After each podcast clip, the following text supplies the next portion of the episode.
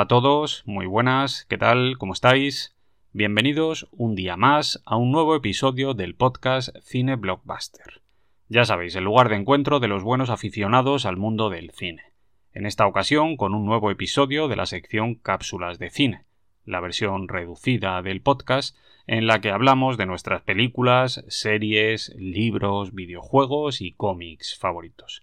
Hoy con un programa especial, en modo recopilatorio, en el que vamos a hablar de un subgénero absolutamente maravilloso, el cine de terror espacial.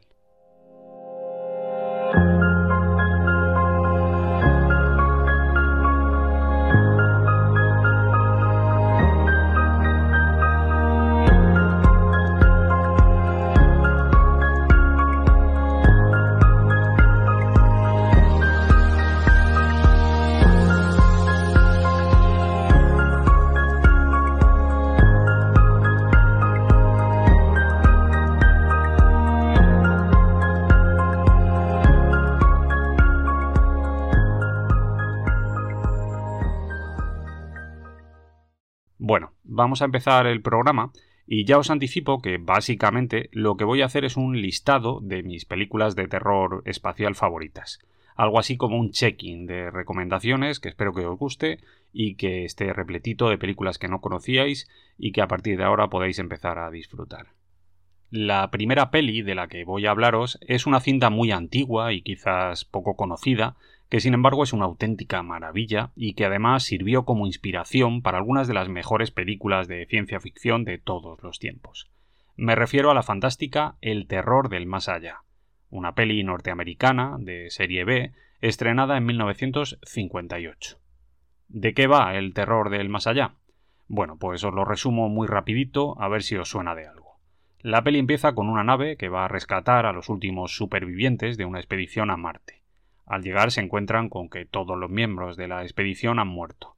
Todos excepto uno, que les explica que una criatura extraña les atacó de manera salvaje. El caso es que la gente de la nave no se fía y decide marcharse del planeta lo más rápido posible. Lo que no saben es que una criatura se ha colado en su nave y que deambula por los conductos del aire sigilosamente. A partir de aquí, el bicho empieza a matar a los tripulantes de la nave uno a uno.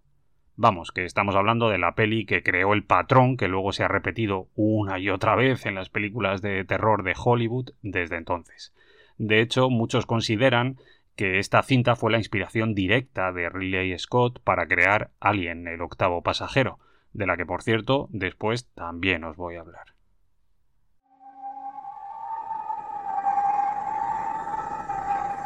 Cuidado.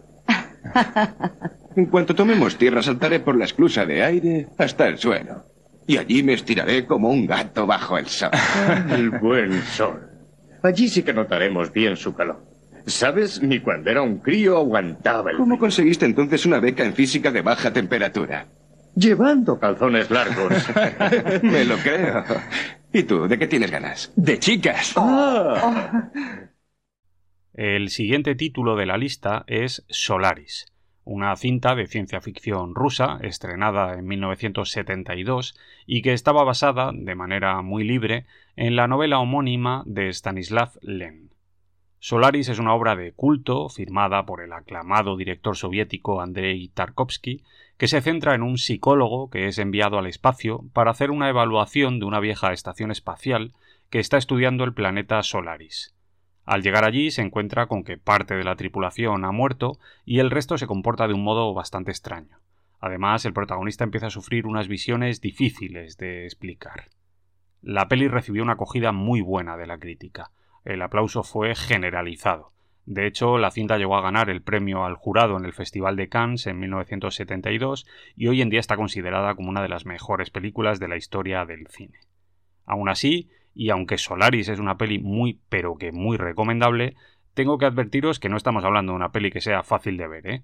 Esto no es ciencia ficción palomitera tipo Marvel. Olvidaos de eso. Estamos hablando de un film preciosista, denso, con una gran carga emocional y onírica, que puede resultar lento para el espectador moderno, pero que indiscutiblemente es un ejercicio de cine de autor con mayúsculas.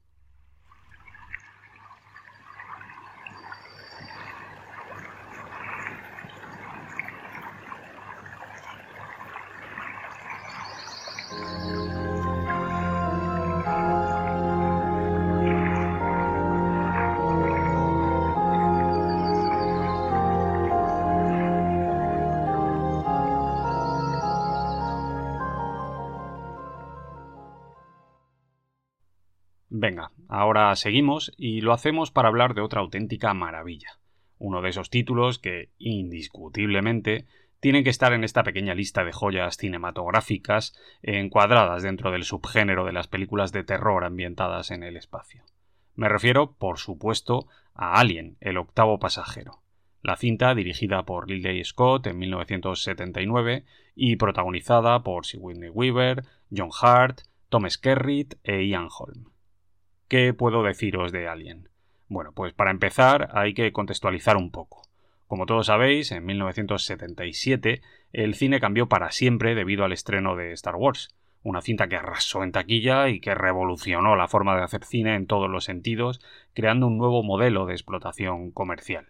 Como consecuencia de todo esto, los estudios decidieron subirse al carro creando películas de ciencia ficción con grandes presupuestos, y uno de los más claros exponentes de todo esto fue Alien, el octavo pasajero. El guion de la peli fue escrito por la dupla formada por Dan O'Bannon y Ronald Shusett, dos jóvenes guionistas que tomaron como inspiración pelis de serie B como El Enigma de Otro Mundo, Planeta Prohibido y sobre todo El Terror del Más Allá, de la que os he hablado antes. Alien fue un potentísimo éxito de taquilla, con una recaudación global de más de 100 millones de dólares, sin embargo, en el momento de su estreno, la peli recibió críticas mixtas, incluso hubo quien la catalogó como decepcionante. Por suerte, el tiempo ha ayudado a cambiar la percepción general de la película y hoy en día está considerada como una de las mejores obras de ciencia ficción jamás rodadas. Por otro lado, Alien sirvió como pistoletazo de salida para una saga larguísima que ha tenido un montón de productos derivados tanto en el cine como en videojuegos, cómics y hasta novelas. ¿Qué te pasa, muchacho? La comida es mala, pero no es para tanto. ¿Te encuentras mal? ¿Qué te ocurre, Kane? ¿Te estás ahogando? ¿Qué te pasa? Kane. Tranquilo. Tranquilo. Recuerda esto. Ahí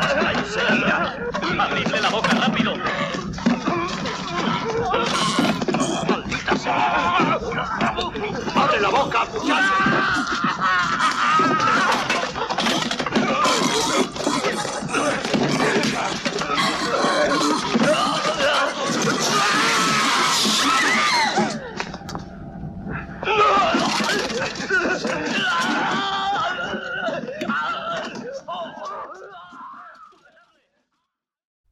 Continuando con nuestro repaso a las mejores películas de terror ambientadas en el espacio, ahora nos toca hablar de La Galaxia del Terror, otro producto de serie B, en este caso estrenado en 1981, y que cuenta con la firma de Roger Corman en la producción. La peli retoma una idea bastante manida. Nave perdida en un lugar recóndito del espacio, un grupo de incautos que va a tratar de ayudar a los supervivientes y después un montón de muertes sangrientas y todo ello con un presupuesto limitadísimo, un guion carente de originalidad y unas interpretaciones exageradas hasta límites casi cómicos. No obstante, la Galaxia del Terror tiene dos grandes virtudes que por sí solas ya la hacen destacable. Por un lado, la presencia de un jovencísimo James Cameron al frente del departamento de diseño de producción. El tipo consigue mucho con muy poco en esta peli. En particular resulta abrumador el trabajo que este hombre hizo en la creación de la pirámide que aparece en la parte final de la película. A mí esta parte me flipa. La otra gran virtud de la peli es la introducción del concepto de pesadilla que aterroriza a los protagonistas y que tiene su origen en los miedos más profundos de los personajes. Una idea que funcionó fenomenalmente bien y que le otorga a la película un encanto muy particular.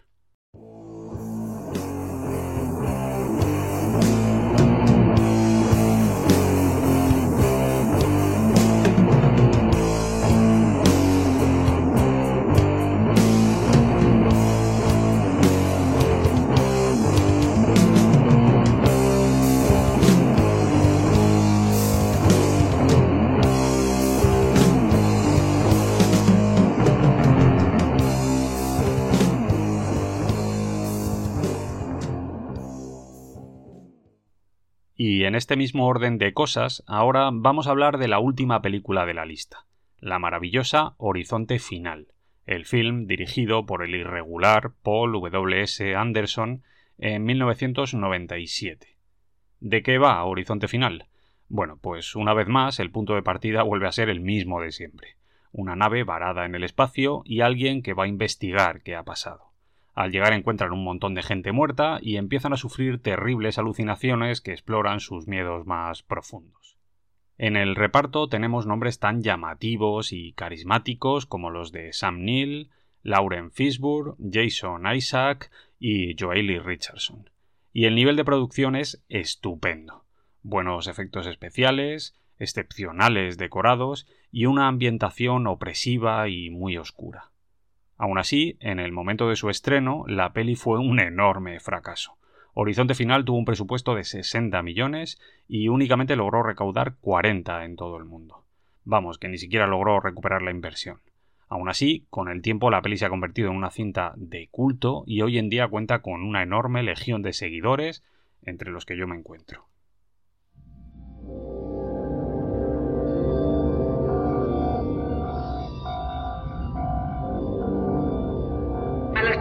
Madrugada, el TDRS captó un faro de navegación automático que emitía intervalos de dos minutos en la órbita de Neptuno.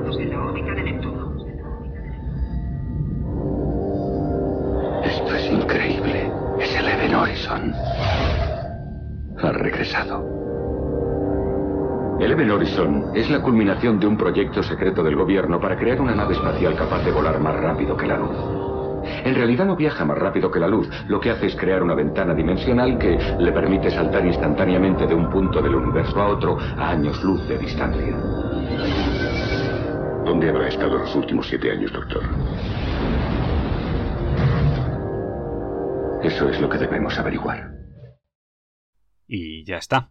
Por mi parte, nada más. Con esto doy por terminado este breve episodio de la sección Cápsulas de Cine dedicado a las mejores películas de terror espacial. Aunque a este respecto quiero recordaros lo que siempre digo en estos casos. Esta recopilación de películas no es en ningún caso una lista cerrada que pretenda sentar cátedra. Nada de eso. En realidad se trata de un listado que simplemente responde a mis gustos personales. Lógicamente habrá gente que esté de acuerdo con lo que yo propongo y también habrá gente que no lo esté. Seguro que hay quien echa en falta algún título o quien considera que tal película no debería estar incluida en la recopilación.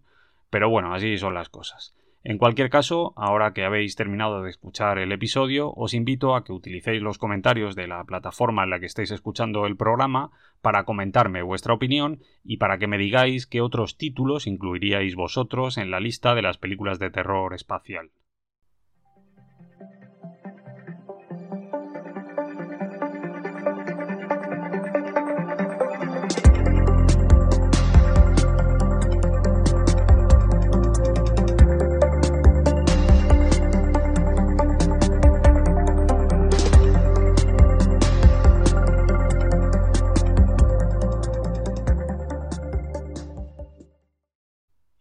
Está. Si os ha gustado el contenido del programa, podéis seguirme en iVoox, en Spotify y en el resto de plataformas. Y también en redes sociales a través de Twitter y de Instagram. Un abrazo a todos, amigos. Nos vemos muy pronto.